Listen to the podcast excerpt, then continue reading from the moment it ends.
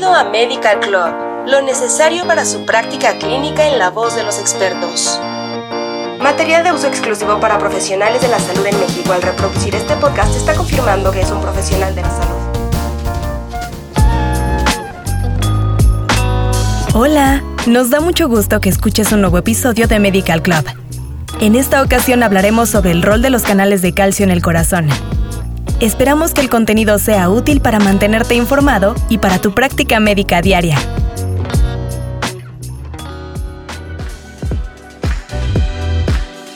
En el corazón, el calcio es un ion central en la actividad de conducción, pues conecta las señales eléctricas y la contracción. Al mismo tiempo lleva a cabo otros eventos de señalización, como los procesos de crecimiento celular, la transcripción de genes, la bioenergética, el desencadenamiento de la respuesta inmune y la remodelación de tejidos. En este órgano, la corriente de calcio afecta tanto la actividad del marcapasos como la contracción miocárdica. Cambios sutiles en la función de los canales de calcio interrumpen la fase de meseta del potencial de acción cardíaco, dan lugar a un ciclo de conducción irregular y llevan a condiciones fisiopatológicas que involucran disfunción cardíaca. Por lo tanto, la modulación de estos canales se considera un objetivo farmacológico importante en múltiples patologías. En los mamíferos, el corazón está compuesto por cuatro cavidades, es decir, dos aurículas y dos ventrículos. En estas, la sangre se bombea de acuerdo con el potencial de acción generado en el nódulo sinoauricular de la aurícula derecha, donde la suma de las corrientes a través de los diversos canales genera la actividad eléctrica cardíaca. Varios tipos de canales iónicos funcionan en las células cardíacas como complejos. Se asocian con otras proteínas y generan un potencial de acción. La frecuencia y la fuerza de contracción de los miocitos están controladas por una intrincada red de dichos canales, los cuales funcionan en múltiples vías de señalización del corazón. Se han identificado seis clases de canales de calcio hasta el momento, en función de la velocidad de su activación, la sensibilidad farmacológica y también el nivel de activación de voltaje.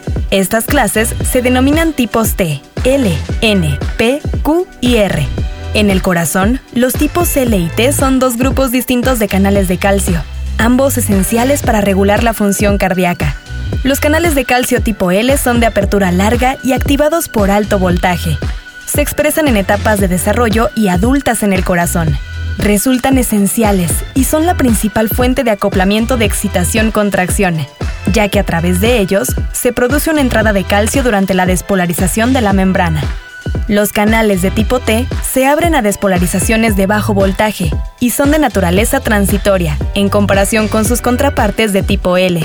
Se expresan funcionalmente en corazones embrionarios, pero su expresión se reduce a lo largo de las etapas de desarrollo. En el corazón adulto, los canales de tipo T no se expresan en los miocitos ventriculares, sino que se encuentran principalmente en las células auriculares o sinusoidales del corazón.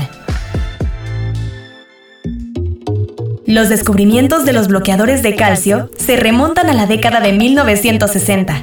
Desde entonces, se han investigado y utilizado para tratar diversos trastornos. Entre sus mecanismos se encuentran propiedades antiarrítmicas, en el nódulo auriculoventricular pueden reducir la velocidad de conducción y así prolongar la repolarización. También interfieren con los circuitos de reentrada que causan taquicardia supraventricular. Acción sobre la dilatación arterial. Los bloqueadores de los canales de calcio reducen la resistencia en los vasos sanguíneos, lo que provoca una disminución en la presión arterial. Acción antioxidante reducen la oxidación de los lípidos de baja densidad y por tanto evitan su acumulación en las arterias.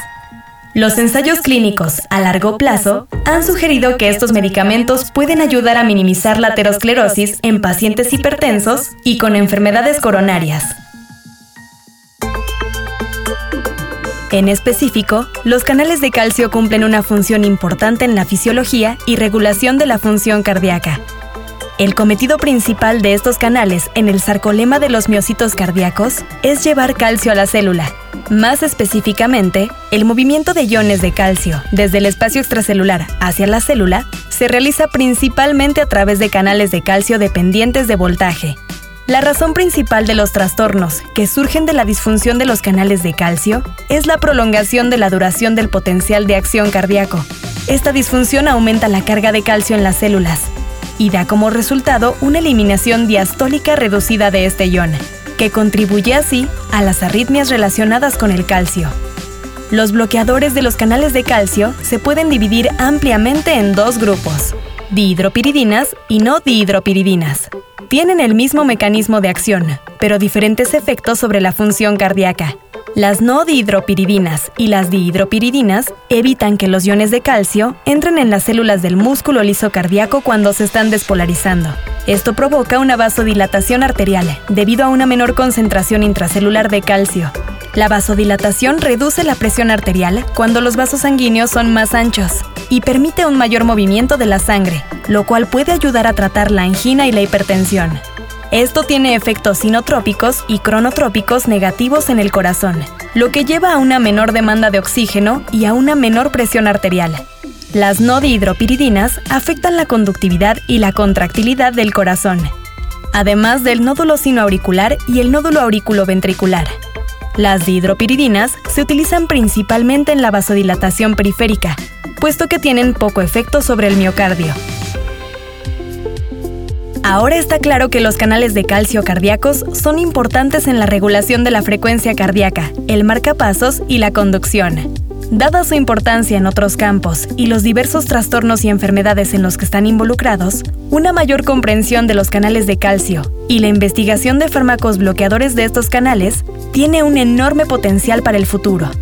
El análisis de datos a gran escala y la investigación translacional en curso son clave para proporcionar nuevos avances en este campo.